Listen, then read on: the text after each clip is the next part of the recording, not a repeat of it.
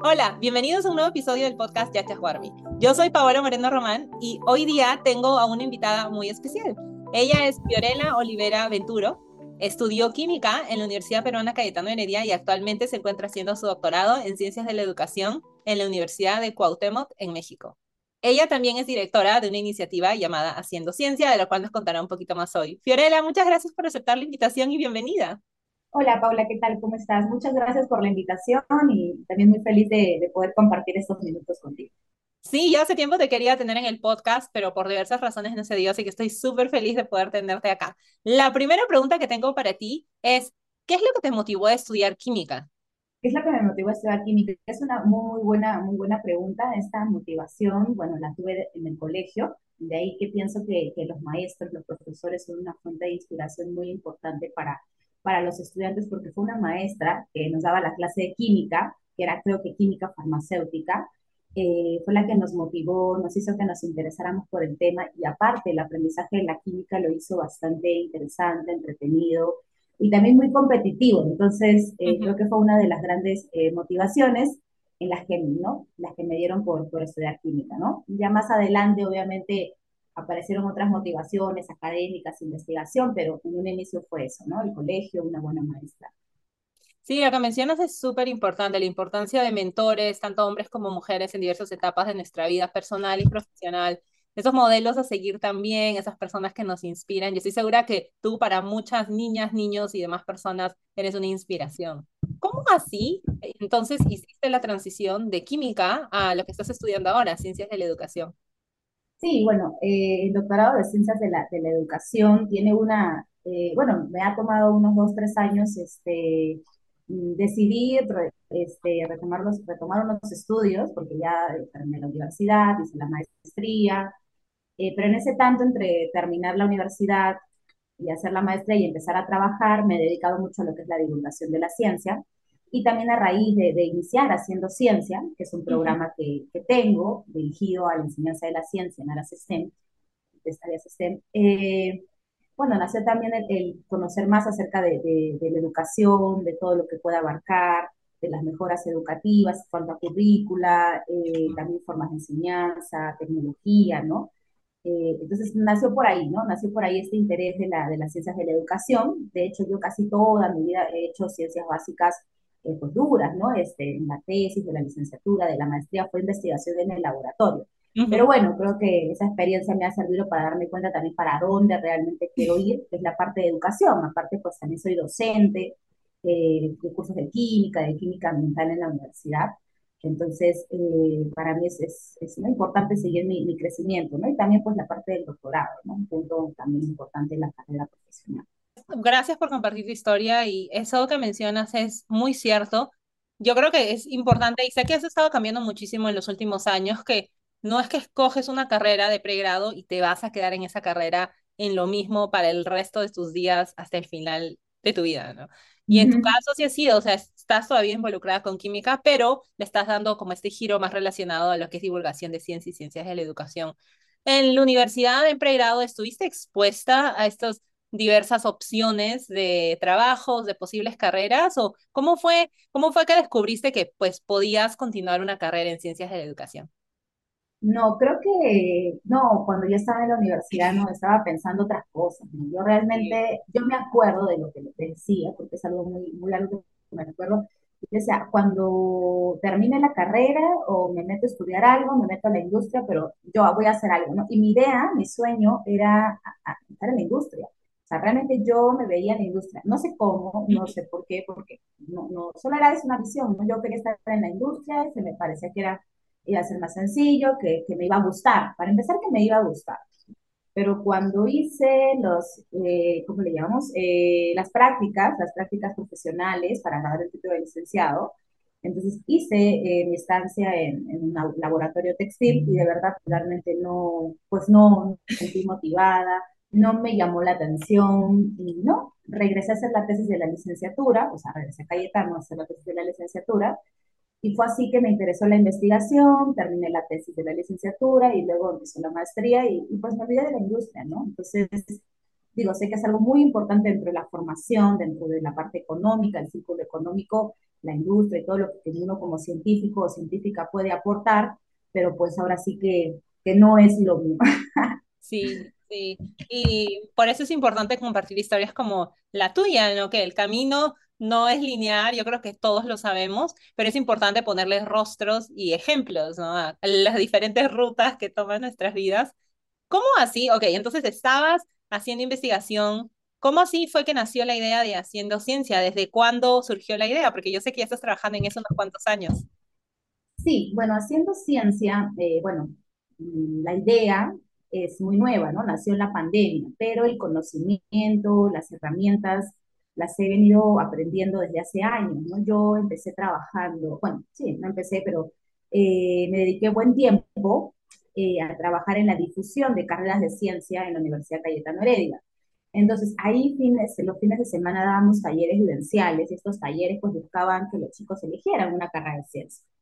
Pero pues siempre estos chicos es bien difícil que tú convenzas a alguien que, que pasó la mayor parte del tiempo no interesándose por la ciencia. Entonces, vimos que era algo muy puesta arriba, aún lo sigue siendo, seguramente ya no lo sé, pero obviamente, eh, eh, este, ¿no? Entonces trabajábamos mucho, pero ahí me di cuenta realmente que el trabajo ya no era hacerlo en quinto año, sexto año, para que tomaran la gran decisión, ¿no? Sino que realmente esta, inculcar estos valores por la ciencia, este interés por la ciencia, pues debe empezar desde muy pequeño, ¿no? Entonces, bueno, unos años después eh, comencé a presidir el capítulo de la Sociedad Química Americana en el Perú, ACS Perú Chapter, el cual tengo gusto de presidir hasta ahora, y ahí empezamos con los talleres, eh, ¿no? Los talleres presenciales, los talleres en diferentes ciudades del, país, del Perú, porque no solo estuvimos en Lima, sino también en Junín, en, en el sur del país, por el norte, de la mano también con Concitec y las ferias que hacía hace un tiempo. Eh, bueno, que ya regresó el año pasado. Entonces, este, fue así que fue ganando como esas herramientas, ¿no? De aprendizaje, de, cómo enseñar, de cómo ir modulando también lo que uno le va diciendo al público, ¿no? Porque de plano tú no le vas a hablar de que toda la, la ciencia detrás, ¿no? O sea, les vas comentando, les vas hablando, vas moderando tu información. Y así, entonces, bueno, eh, a raíz de eso, pues en la pandemia, eh, como tenía un poco más de tiempo, todo era virtual, estaba en casa, dar unas pequeñas clases, ¿no? Porque Haciendo Ciencia tiene esta parte que es una, es una empresa, es una actividad o una actividad económica. Entonces, a partir de eso comencé a poner mis, pues, mis conocimientos ahí a, a, práctica, todo lo que había hecho en este tiempo. Y así fue naciendo y poquito a poquito, día a día, primero una vez a la semana, después dos veces a la semana y poco a poco pues ha sido un proyecto más grande, ¿no? Que ahora nos, nos lleva a, a, dar talleres de ciencias eh, en algunas ciudades aquí en, en, la Ciudad de México. Ahorita, por ejemplo, estamos en el Parque de la Ciencia, que tiene, por ejemplo, aquí en, en, México, bueno, en la Ciudad de México y hacia las afueras tienen unos parques de la ciencia. Entonces, en estos parques de la ciencia, bueno, damos talleres, estamos ahí, entonces es algo muy bonito, ¿no? Como, como, como todo lo que uno va haciendo al final lo puedes poner también en práctica en la parte del emprendimiento, en la parte de tú también tener tus propios eh, ingresos, recursos, ¿no? Que también es algo que como científico a veces uno dice, no, yo no sé, no, no sé cómo, ¿no? Uh -huh. Pero creo que también es algo que es muy interesante en nuestra versatilidad y nuestras capacidades como científicos. Qué bonita historia y bueno, felicidades, porque sé que tú haces un increíble trabajo en Haciendo Ciencia y también en otras iniciativas como mencionaste, ¿no? La, la Sociedad de Química. En verdad, muchas felicidades por todo eso, por todo el trabajo que haces y también por eh, ser ese ejemplo, como decía, de que sí se puede hacer carrera en divulgación de ciencia. Yo creo que eso es algo, como mencionaba hace rato, que está creciendo un montón en los últimos años. ¿Tú cómo describirías el proceso en tu camino hacia la carrera de divulgación de ciencia? ¿Tú sientes que fue, que recibiste, hablábamos hace rato de mentoría, ¿hubieron personas alrededor tuyo que proveyeron esa guía como mentoría hacia ti o fue como que eh, trial and error, así que ibas probando, ibas aprendiendo, combinación de ambos. Cuéntanos un poquito de tu camino en, en esa área.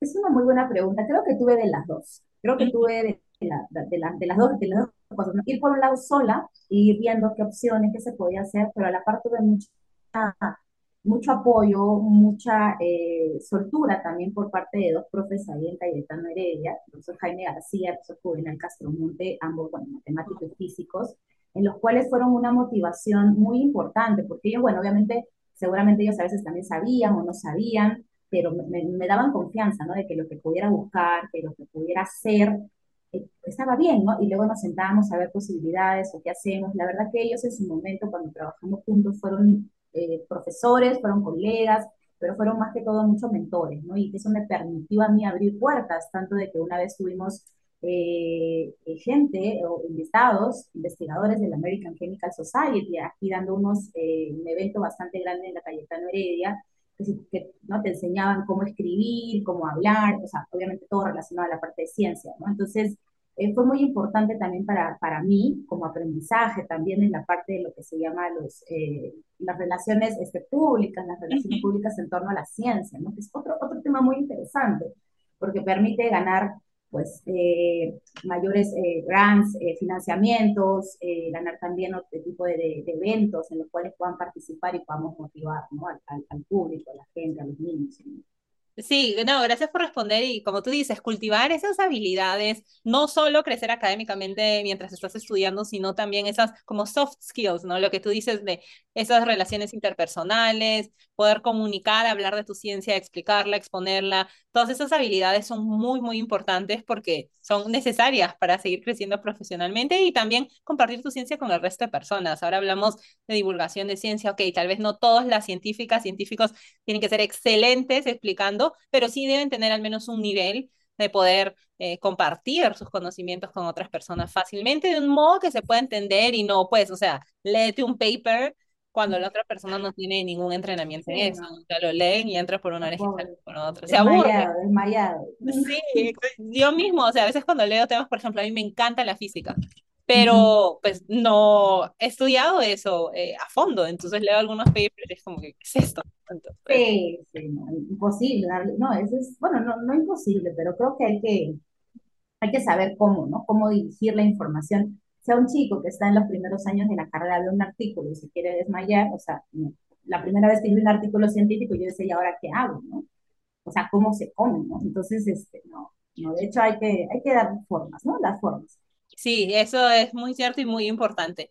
Bueno, como mencionabas tú, estás involucrada en otras iniciativas, además de haciendo ciencia, como el de la American eh, Chemical Society, ACS, creo que se llama. Cuéntanos un poquito cómo te involucraste en esa organización, qué planes tienes a futuro. Bueno, este, el proyecto de ACS Perú es un proyecto muy bonito, es un proyecto que no solo, bueno, no solo me involucra a mí, sino a los cerca de 70, 80 voluntarios, miembros que forman parte de ACS Perú, de esta gran familia.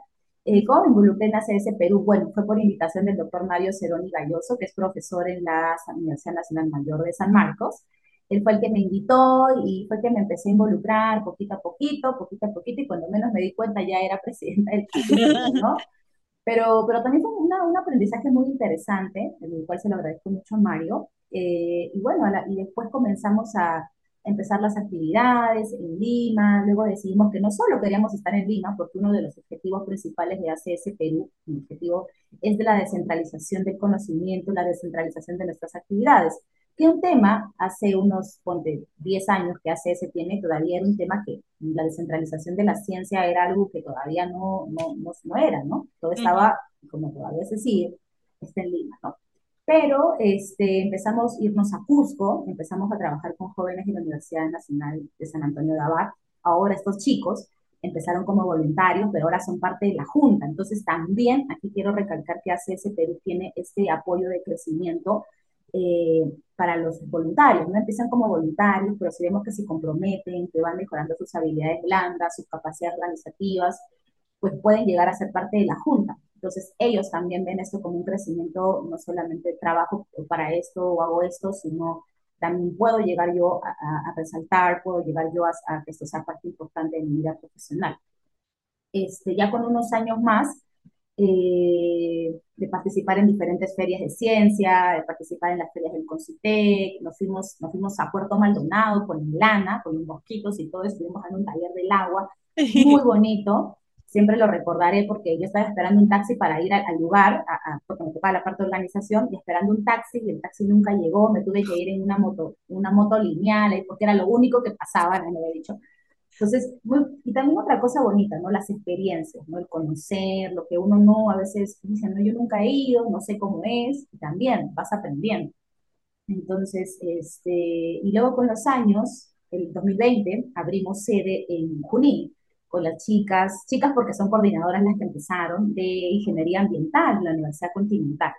Otra visión para nosotros porque no habíamos manejado ingeniería, ellas han dado este, esta, esta diferencia de ingeniería para nosotros y son un equipo muy organizado, muy bien hecho, entonces ha sido, y bueno, nuestro sueño es poder seguir llegando a otras ciudades, eh, a veces no es tan sencillo, ¿no? Porque hay que buscar compromiso, gente que, que, que, realmente esté comprometida, pero igual si este podcast lo están viendo por algún otro lado, siempre hace ese Perú tiene las puertas abiertas para aquellos que quieran colaborar con nosotros, para aquellos que quieran enseñar ciencia y que quieran aprender, porque esto es un aprendizaje de ustedes, de nosotros y sobre todo que nosotros creemos mucho que el conocimiento tiene que ser dado, ¿no? O sea, no es para que, ah, yo sé, tú sé, ya sabemos, ¿no? Sino que tiene que ser para, para compartir, para compartirlo y para que haya un efecto multiplicador. Otra de nuestros eh, objetivos es el efecto multiplicador.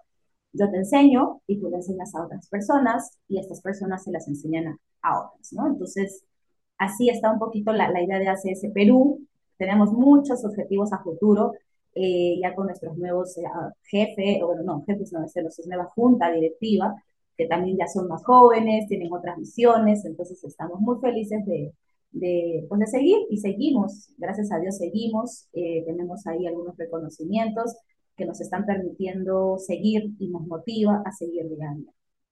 Y eso es algo muy bonito lo que mencionas de la divulgación de ciencia, esa transferencia directa de conocimientos, de habilidades hacia otras personas, sobre todo personas que están en zonas alejadas, que tal vez no tienen tanto acceso a diversas eh, elementos, instrumentos, conocimientos, etcétera. Qué bonito, ¿verdad? Todo lo que nos cuentas y todo el trabajo que están haciendo.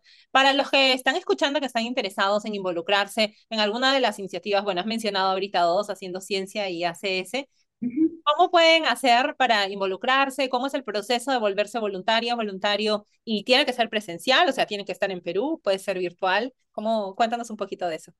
Sí, tenemos diferentes actividades presenciales y virtuales, tanto en ACS Perú como Haciendo Ciencia. Es más, eh, ACS ahorita, eh, bueno, cada una de nuestras sedes está ya por entrar en el proceso de lanzamiento de, su convocatoria de voluntarios, así que los invito a seguir las redes sociales de ACS Perú Oficial, así nos van a encontrar ACS Perú Oficial, eh, y ahí van a encontrar las diferentes convocatorias de Lima, para los que estén en Lima, para Junín, los que estén en Junín, y para los que estén en Cusco, tenemos Cusco pero también están las actividades virtuales en las cuales estamos abiertas a que participen no solamente peruanos y peruanas, sino también aquellos que estén por ahí eh, de otros países, por ejemplo Ecuador, tenemos un voluntario de Ecuador, entonces de hecho estamos muy abiertos a, recibirlos, ¿no? La idea es trabajar bien, trabajar tranquilos y, ¿no? y seguir generando mayor cantidad de actividades.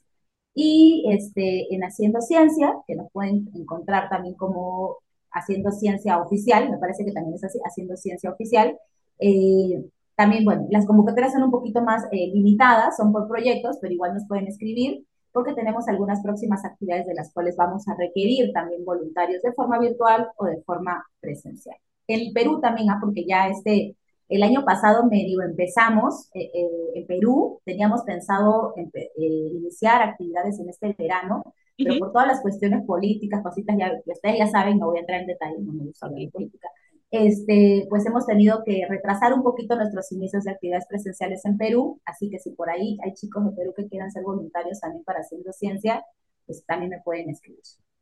Sí, voy a estar poniendo toda la información de eso, bueno, luego me la mandas en la descripción de este episodio, para todas esas chicas, chicos que están interesados en seguir una carrera de divulgación de ciencia.